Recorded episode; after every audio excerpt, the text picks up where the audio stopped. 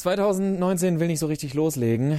Ich habe wieder nach Themen gesucht, Johannes, geschaut, was war letztes Jahr, was waren die großen Bewegungen, die großen, die großen Dinge und unter anderem stand da Gaming über die Cloud. Und ich habe nachgedacht, wie lange ist das eigentlich her, dass Sony Gaikai gekauft hat? Weißt du es noch? Das ist ein paar Jahre her. Bestimmt vier, fünf mittlerweile? Sieben Jahre. Sieben Jahre. So lang gibt's diesen Merger schon und damit auch uns.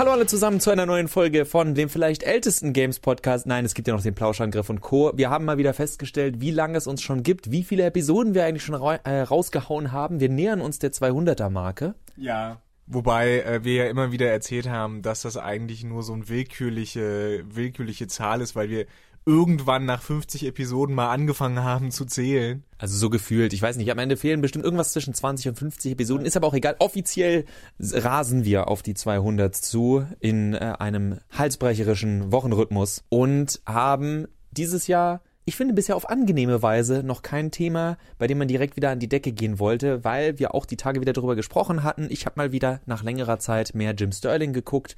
Johannes hat ihn eigentlich nie wirklich aus dem Blick verloren. Und auch bei ihm ist uns wieder aufgefallen, dass er oftmals dasselbe sagt, wofür er aber nichts kann, weil es immer noch, und der Mann macht das jetzt auch seit Jahren, immer noch die gleichen Probleme, die gleichen Entwicklungen sind, die er sieht in der Videospielbranche. Genau wie die gleichen Sachen, die ihn dann auch mal glücklich machen, weswegen, die auch uns oftmals glücklich machen, weswegen wir uns ja weiterhin mit diesem Medium beschäftigen. Wenn man sich so manche Themen anguckt, wird es noch nicht einmal wirklich besser. Also man schaue nur auf die äh, Scheidung sozusagen zwischen Activision Blizzard und Destiny, die ja auch nur passiert, weil Destiny 2 anscheinend nicht genug Geld abgeworfen hat. Ja, beziehungsweise da wird sich bis zum Ende jeder rausreden, weil es ja sowieso hieß, dass die Ko äh, Kooperation oder was auch immer mit Bungie nur bis 2020 laufen sollte. Jetzt haben sie es halt früher gemacht, warum auch immer, weshalb. Aber dieses ganze, dieses ganze Börsengetue können wir leider sowieso nicht so genau reingucken. Deswegen haben wir uns gedacht, wir lehnen uns entspannt zurück, machen das gleiche fast wie letzte Woche, nur mit einem neuen Thema und schauen uns so Eigenheiten von Videospielen an. Und da kam ich auch in einem Jahr, wo mal wieder noch größere Spiele Spiele wie Red Dead Redemption 2. Also noch größer, noch besser, noch weiter. Just Cause 4, die großen Neuerungen war, es gibt jetzt noch Unwettersimulation und die Map ist natürlich noch mal größer. Also Größe, Größe, Größe und die Frage, werden Spiele damit automatisch besser, dass sie größer sind? Oder droht uns die große Lehre eines Fallout 76? Naja, zumindest kann man konstatieren, je größer Spiele sind, desto länger werden sie und desto kleiner würde ich aber auch sagen, ist die Nische der Leute, die diese Spiele dann auch wirklich durchspielen oder zu Ende spielen, weil kaum einer zumindest ab einem gewissen Alter äh, tatsächlich Zeit hat, da ja rein zu investieren. Vor allen Dingen nicht, wenn wir in einer Industrie sind wie jetzt, wo quasi jedes Quartal mindestens ein Top-Titel erscheint, den man irgendwie konsumiert, gespielt oder sonst irgendwie gesehen haben muss. Ne? Ich glaube, äh, jetzt im Februar, März kommt dann Anthem, das neue Spiel, das ja auch eine riesige große Welt verspricht. Wenn es nicht nochmal verschoben wird. Ja, dann ist das Schicksal von BioWare besiegelt. Insofern äh, werden wir da natürlich auch wieder sehen, wie, wie man sich versucht, da Spielzeit zu strecken, Spielzeit rauszubekommen, damit die Leute das Gefühl haben, sie kriegen Bang for their buck, wie wir so äh, schön immer sagen. Also kann eine Spielwelt zu groß sein und damit zu lang? Ja, ein Spiel kann zu lang sein und eine Spielwelt kann deswegen auch zu groß sein. Ich würde, bevor das Ganze aber natürlich einen zu negativen äh, Unterton bekommt, was meine ich zumindest damit? Ich äh, nehme mir heute ausnahmsweise mal nicht raus, für Johannes da mitzusprechen und bin gespannt auf seine Meinung. Und zwar denke ich immer wieder darüber nach, dass wenn ich heute an ein großes Open-World-Spiel denke, weiß, dass ich schon mal zwei Minuten brauche oder drei Minuten, um überhaupt erstmal zu dem Ort zu kommen, wo die nächste Quest ist. Und damit meine ich jetzt nicht, jetzt könnte jemand sagen, äh, Moment, Max, du magst auch Final Fantasy, da musst du ja auch lange durch den Dungeon. Ja, der Dungeon ist aber Teil des Spiels, in dem Sinne von, es geht nicht nur darum, dass ich meinen Charakter von Punkt A zu Punkt B bringe, sondern da sind Zufallskämpfe, da sind Zwischensequenzen, da passiert etwas aktiv. Das Spiel wenn es gut geschrieben ist, das Spiel gibt mir sozusagen Interaktionsmöglichkeiten. Wenn ich bei Arkham Knight von einem Ende zum anderen, wo ich weiß, dass das Studio sich durchaus überlegt hat, okay, wir machen das Batmobil rein und da kann man dann ein bisschen rumballern und sozusagen, dass das Traversing Spaß macht, von A nach B kommen. Aber oftmals, ab einem gewissen Punkt bei großen Open World Maps, ist es erstmal so, dass du zu dem kleinen Checkpoint gibst. Früher haben die noch geleuchtet, so zu PS2 und PS3 Zeiten. Man erinnere sich, äh, GTA Vice City bei Infamous, dem ersten, war das, glaube ich, auch noch so dass man ganz klar aus der Immersion rausgerissen wurde, weil man gesehen hat, da hinten ist der Checkpoint, zu dem ich muss, dass die Mission startet. Und der Weg dahin kann spaßig gestaltet werden in Open-World-Spielen. Das gute alte Beispiel von, ey, wir spielen GTA eigentlich gar nicht für die Story, sondern wir äh, versuchen sechs Sterne zu bekommen und dann äh, rennen wir vom Militär weg oder versuchen Panzer zu klauen. Das ist dann selbstgemachter Spaß und es ist schön, wenn Spieler einem diese Möglichkeit geben. Aber es ist eben kein, keine Anleitung sozusagen. Es ist eine besondere Art von Spiel und ich denke, dass da das natürlich natürlich es eine Art von Spieler gibt, die sehr schnell, sehr glücklich mit so einer großen Sandbox wird, daher auch der, der Begriff mit dem Sandbox Gaming. Der Sandkasten, da ist keine fertige Story drin oder muss keine große fertige Story sein. Der Reiz liegt darin, mit dieser Sandbox zu, in dieser Sandbox so spielen zu können, wie man will. Aber gerade in Zeiten, wo Spiele dann behaupten, oder nicht alle natürlich, aber von manchen Spielen auch behauptet wird, Red Dead Redemption 2, oh, bestes Narrativ, dann sollte die Frage immer sein, aber inwiefern ist das Narrativ so toll, wenn ich 10 von 30 Spielstunden, wenn ich nur den Hauptplot spiele, im Grunde nur mit Reiten von A nach B beschäftigt bin. Also tatsächlich nur mit sozusagen, ich nenne es mal, aktiven statt passiven Ladebildschirmen. Ja, diese Narration ist, ist ein Punkt, der, der mich auch so ein bisschen stört. Wir haben ja schon mal geschrieben, so Open World steht diesem eine schöne Geschichte erzählen eigentlich so ein bisschen entgegen, weil es zwangsweise gestückelt werden muss. Und dann hat man noch den, das Problem, dass man, glaube ich, mit Geschichten überfrachtet wird wenn ich beispielsweise an Skyrim denke. Was hat mich an Skyrim gestört? Ich gehe von A nach B, die Wege sind relativ lang, das ist Absicht. Ich habe zwar eine Kurzreise-Sache, äh, aber das ist ja nicht das Ding. Der Sinn bei, bei Skyrim ist ja, du sollst von A nach B laufen und unterwegs irgendwas erleben. Das Problem ist, wenn ich jetzt von A nach B reise, habe ich 5000 Zwischenpunkte, ähm, irgendwelche Höhlen, irgendwelche Quests, die mir dann entgegenkommen und dann habe ich das Gefühl, äh, tatsächlich etwas zu verpassen. Ich habe das Gefühl, oder ich kann nicht einschätzen, ist das jetzt eine Timed Quest? Ist das jetzt, äh, oder kann ich das später noch erledigen? Und bin ich dann überhaupt, wenn ich bei äh, meinem Zielpunkt angekommen bin, stark genug, um da irgendwie zu arbeiten? Das alles sagt mir das Spiel nicht und deswegen habe ich mich bei Skyrim immer überfrachtet gefühlt. Immer, man kommt immer vom Weg ab, was natürlich witzig ist und schön und unterhaltsam, aber es trägt nicht dazu bei, dass, dass ich dieser Geschichte folgen kann. Es artet irgendwo dann auch in Arbeit aus dass man das Gefühl hat, ich muss diese Checkliste jetzt abarbeiten. Das Syndrom, was wir Gamer auch gerne entwickeln, wenn wir sehen, oh, ein Spiel hat Trophäen. Ich, ich muss jetzt diese Trophäe holen, deswegen muss ich jetzt noch zehn Zufallskämpfe machen, deswegen muss ich jetzt noch zehn äh, Tontauben abschießen. Das ist ein Pro das ist in meinen Augen ein Problem. Auch da sage ich wieder natürlich, es wird Leute, Jäger und Sammler geben, die sagen, oh, total Bock drauf, aber ich sehe das ähnlich wie du, wenn das Spiel, ich, ich rede gerne von Dichte bei Spielen, aber tatsächlich kann man es dann auch zu gut meinen, gerade wenn man sagt, ich erzähle eine Hauptgeschichte, von der ich aber dich sozusagen die ganze Zeit links, rechts, links, rechts, links, rechts ablenken will. Und da komme ich dann wieder an mein Lieblingsbeispiel. Ich weiß, ihr könnt es vielleicht nicht mehr hören. Breath of the Wild macht das alles, finde ich, ziemlich gut. Wir dachten Chrono-Trigger, Johannes!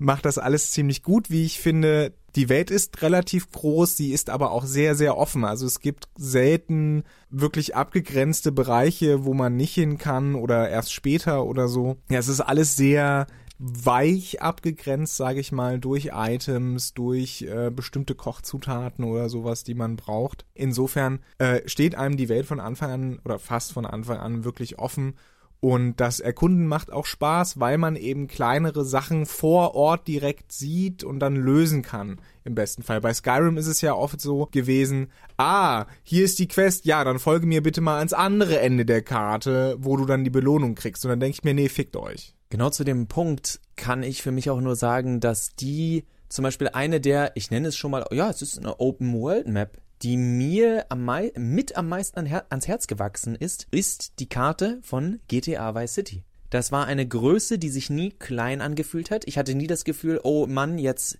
fahre ich schon wieder durch die gleiche Straße, weil mir die Polizei immer noch hinterher fährt. Es war groß genug sozusagen, um das, äh, womit dich das Spiel beworfen hat, wie zum Beispiel, dass die Polizei dich sucht oder dass du irgendjemanden verfolgen musst oder von jemandem verfolgt wirst, dass die Missionen lang genug laufen konnten. Gleichzeitig selten bis gar nicht passiert ist, dass man gemerkt hat, okay, jetzt hättest du es eigentlich schon geschafft haben sollen und das Auto fährt nur noch im Viereck. Das ist so gut wie nie passiert. Du hattest gleichzeitig eine gewisse Intimität mit diesem, du wusstest, du kanntest irgendwann die Straßenecken. Das war ja auch noch eine Zeit, die Kartenfunktion, klar, du konntest immer Start drücken und auf die Karte gucken. Die Karte war klein genug, dass du irgendwann wusstest, okay, ich muss jetzt hier rechts abbiegen. Oder auch, also die coolsten Momente waren dann für mich tatsächlich auch in der Mission, wenn man verfolgt wurde und man wusste, wenn ich jetzt hier rechts reinfahre, das ist eine ziemlich enge Straße, das wird schwer für die Polizei da hinterherzukommen, das können wir machen. Und wenn man das schon automatisch weiß, dann, und das ist für mich die Königsdisziplin tatsächlich in einem Open-World-Spiel, ist es so weit, dass der Spieler die Welt verstanden hat. Und im Bestfall, eben wie bei Breath of the Wild, wo ich immer wieder fasziniert bin von vielen User-Videos, wie die dann eben, also mein Lieblingsbeispiel ist, irgendwas in Brand setzen, um dann eben den Auftrieb des Feuers zu nutzen, um irgendwo auf eine Spitze raufzukommen. Das und auch viele Beispiele auch seit äh, Super Mario 64 in, äh, ich glaube im neuesten Mal oder in den Super Mario Galaxy Spielen, wo man genau sieht, dass die Leute gelernt haben, wie sie mit ihrer Umgebung umgehen können das ist für mich das den Reiz, den größten Reiz bei Open World ausmacht. Klar, eine schöne Welt, die ich mir ansehen kann, das hat was für sich, aber wenn ich dann eben 50 Stunden mit so einem Spiel verbringe und merke, okay, war die ersten 10 Stunden schön anzusehen, aber im Grunde interagiere ich nicht mit dieser Welt, außer dass ich jetzt, ich sehe dieses riesige Tal und was ich machen muss, ist durch das riesige Tal, um mir da hinten meine Belohnung abzuholen obwohl ich da gestartet bin und als andere Ende musste, um irgendeine Fetch-Quest zu machen, die wir nur anders nennen. Ein Beispiel dafür ist äh, vielleicht Far Cry wo man, oder die Far Cry-Teile, in denen man diese riesige Karte hat, sich aber nie so wirklich auskennt, außer man ist oft an bestimmten Orten und letztlich hat man immer nur das Gefühl, irgendwelche Balken zu füllen. Das war der große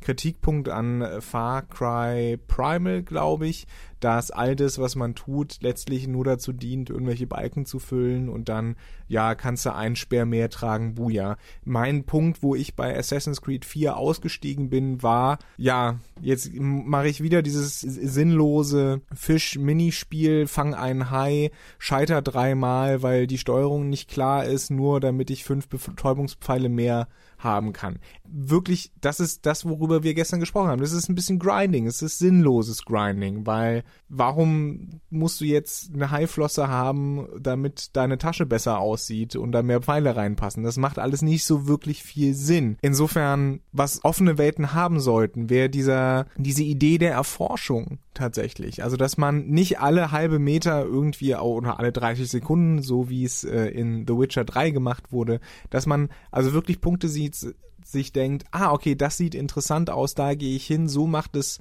Breath of the Wild und so macht es aber auch The Witcher 3, wenn man die Punkte auf der Karte abschaltet. Dann denkt man sich wirklich, was ist das für ein Schloss da hinten? Gehe ich mal hingucken. Es ist weiterhin Revolu die revolutionärste Idee, die ich je gehört. Nein, das ist natürlich nicht, aber ich, ich plane immer noch. Witcher 3 schreckt mich derzeit auch wieder so ab, denn inzwischen ist man im Arbeitsleben angekommen und man haut nicht mal einfach so Witcher 3 rein und sagt, gut, spiele ich an zwei Wochenenden durch. Das ist nicht mehr drin, aber ich will es tatsächlich auch nochmal anfangen, weil Johannes mir dann tatsächlich auch äh, vorgeschwärmt hat, wie viel anders sich dieser Anfang des Spiels anfühlen kann, wenn man diese ganzen Quest-Zeichen ausschaltet. Auch bei äh, Far Cry Primal weiß ich, dass viele das sehr interessant fanden, also eigentlich von vornherein gesagt haben, ich will das mal ausschalten. Ich will wirklich dieses Entdeckergefühl bekommen und nicht nur Entdecker, sondern auch Abenteurer. Denn ihr guckt ja nicht nur, sondern ihr müsst euch dann tatsächlich auch drauf einstellen. Uh, hoppla, plötzlich ist da ein Golem Level 20. Das ist dann der nächste Schritt, dass ihr noch abschaltet, Gegnerinformationen auszuschalten und zu sehen, hm, traue ich mich daran oder nicht. Also, wenn das Spiel, da sind wir wieder bei dem Punkt, Möglichkeiten gibt es oft. Die Spiele selbst wollen natürlich so zugänglich wie möglich sein. Auch ich habe ein Positivbeispiel und ich schließe mich da, um den Kreis zum Anfang dieser Episode zu schließen, Jim Sterling an, der, nachdem er äh, ganz, ganz lange die Yakuza-Serie nie angerührt hat, weil er sich dachte, äh, und dann Yakuza Zero gespielt hat und komplett begeistert war. Yakuza ist für mich ein herrliches Beispiel dafür, wie man eine relativ kleine Map, wie eben bei GTA Vice City, vollstopfen kann, aber eben, also die ist tatsächlich einigen vielleicht sogar zu voll gestopft, aber sehr viel ist sehr optional und auch nicht storygebunden. Das heißt tatsächlich, es ist in erster Linie dafür da, um Spaß zu haben. Ey, du will, hast Bock auf ein Rhythm Game, dann kannst du äh, zur Karaoke gehen. Du hast Lust, irgendwelche alten Sachen wie ähm, Space Harrier, ich denke aber auch an das, das Kampfspiel Virtua Fighter. Virtua Fighter ist, glaube ich, mit drauf. Also jede Menge Titel, mit denen man sich die Zeit vertreiben kann, die Sidequests, die man findet, sind nahezu alle storygetrieben. Das heißt, es geht um Gespräche zwischen den Charakteren und dadurch, dass die Map nicht so groß ist, fühlt sich alles relativ kurzweilig an. Und das Schöne bei Yakuza Zero, beziehungsweise den anderen Yakuza-Spielen wahrscheinlich auch, ich habe jetzt nur Yakuza Zero gespielt, ist, du kennst dich langsam irgendwann aus in diesem kleinen Viertelchen, äh, das du da, oder in diesen beiden kleinen Viertelchen, die du da. Kamurocho o Do Dotonbori? Kann das sein? Äh, nee, Sotenbori ist dann aber in Zero. Ja, in Zero. Ja, sorry, ich verwechsel das mit dem tatsächlich existierenden Bezirk Dotonbori in Osaka, auf dem Sotenbori basiert. So, sorry. Wie gesagt, man kennt sich aus, man, man hat irgendwann weiß, in welchem Viertel man gerade ist, ja, ob man jetzt im Vergnügungsviertel ist oder in dem, wo die ganzen kleinen Häuser mit den Bars stehen oder da, wo die Leute tatsächlich wohnen. Und das ist, das ist eine schöne Erfahrung, ähnlich wie bei Vice City. Bei GTA 5 schon, nee, 4 war das, glaube ich, äh, in diesem Fake New York. Irgendwann kennst du dich da auch nicht mehr aus, weil es einfach so groß ist. Und vor allen Dingen, Witcher 3 hast du diese relativ große Stadt Novigrad, die sehr, sehr echt wirkt. Also wirklich, die haben da ganz, ganz viel Arbeit reingesteckt. Das merkt man auch, ist alles von Hand gebaut, nur völlig unübersichtlich. Und ähnlich wie die meisten Städte dann in so Spielen völlig unwichtig. Viele Teile der Stadt sind halt einfach nur da, aber die Interaktionsmöglichkeit fehlt. Das heißt, viele der Häuser, die du siehst, denkst du dir, oh, was da wohl passiert? Ja, gar nichts. Und sie tragen, also sie tragen dann zur Atmosphäre bei, das ist natürlich wichtig, aber gleichzeitig, wenn du so viel Arbeit da reinsteckst, dann nutze es doch auch. Dann mach so viele, dann mach jedes dritte Gebäude zugänglich. Das hat mich auch wieder traurig gemacht bei Red Dead Redemption, wo ich dachte, und jetzt kann ich wirklich in jedes einzelne, nein, in Städten ganz viele Türen, die sich einfach nicht öffnen lassen. Stell da einfach nur drei Stühle rein, ist mir völlig egal. Das ist eine Sache, die tatsächlich in meinen Augen die Bethesda-Spiele immer relativ, also die Fallout-Spiele und die Elder Scrolls-Spiele relativ gut gemacht haben, dass man das Gefühl hatte, ich kann mir wirklich jede Ecke dieser Map ansehen. Ja, aber dafür sind die Städte dann auch bestehend aus zehn Häusern. Das ist dann leider die Kehrseite. Mal sehen, ob wir da irgendwann die Mischung bekommen, aber auch da wieder, wie wäre es mit einer kleinen, konzentrierten Stadt wie, ich hätte kein Problem mit einem Spiel, das ungefähr die Größe von Novigrad und einem kleinen Umland hat und dafür hat man dann wirklich das Gefühl, jedes Haus ist begehbar, jedes Haus ist wichtig, da können kleine Nebenmissionen spielen und Eventuell, wenn sich in der nächsten Woche wieder nichts Großartiges tut, finde ich, wäre es auch schön anzuschließen an das Thema, was spricht eigentlich gegen das Recycling einer Map, wenn ich die Inhalte richtig anpasse. Da kann man natürlich auch noch über Preissysteme und dergleichen sprechen, aber weil wir Yakuza ansprechen, das ist eine Spielereihe, die oftmals dieselbe Map dann halt mit schönerer Grafik und sonst was, aber es ist derselbe Stadtteil. Es sind die gleichen Häuser, die sich nur dadurch, dass ihr zu verschiedenen Zeitpunkten zur Geschichte, der Geschichte Kamurochos spielt, dass dann da Geschäfte an anderen Orten sind, die Inhaber sind andere Leute und so weiter und so fort. Bei Yakuza Zero bei Yakuza Zero kann man das ja noch als Ingame-Gag verkaufen. Far Cry Primal hat das ja gemacht. Far Cry Primal hat die Karte von Far Cry 4 einfach recycelt.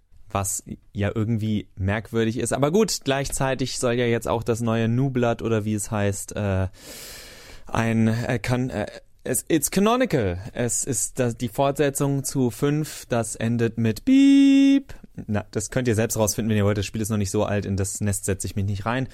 Ich würde sagen, wir lassen es dabei erstmal gut sein. Es war für uns einfach ein, ein Thema, über das man gerade anfängt nachzudenken, wenn man dann eben nach der Arbeit merkt, okay, ich habe jetzt nicht so viel Zeit oder ich will jetzt noch was mit Freunden machen. Klar, auch wir setzen uns gerne mal an einem Wochenende hin und sagen, äh, heute zocke ich mal vier, fünf Stunden. Aber oftmals spielt man halt ein Stündchen oder zwei und sich da auf so eine riesige Welt einzulassen, bei der man das Gefühl hat, dass es jetzt eigentlich schon eine Viertelstunde dauert, um überhaupt von Punkt A zu Punkt B zu kommen. Oder halt, benutzt doch die Schnellreise. Ja, cool, dann gucke ich 10 Minuten von 20 Minuten Ladebildschirmen zu. Das kann es in unseren Augen nicht wirklich sein, beziehungsweise natürlich kann es das auch mal sein, aber hey, warum nicht nach ein bisschen mehr streben? Das wäre es von meiner Seite, Johannes. Ich überlasse dir das Schlusswort und ich sag schon mal unseren Hörern, dass wir uns nächste Woche wieder hören. Ja, äh, tschüss. Und die Musik ist von Glory of Joanne. Vielen Dank dafür. Yeah!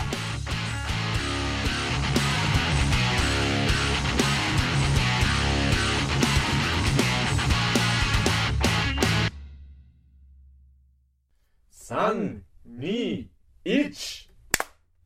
Gehört einfach dazu.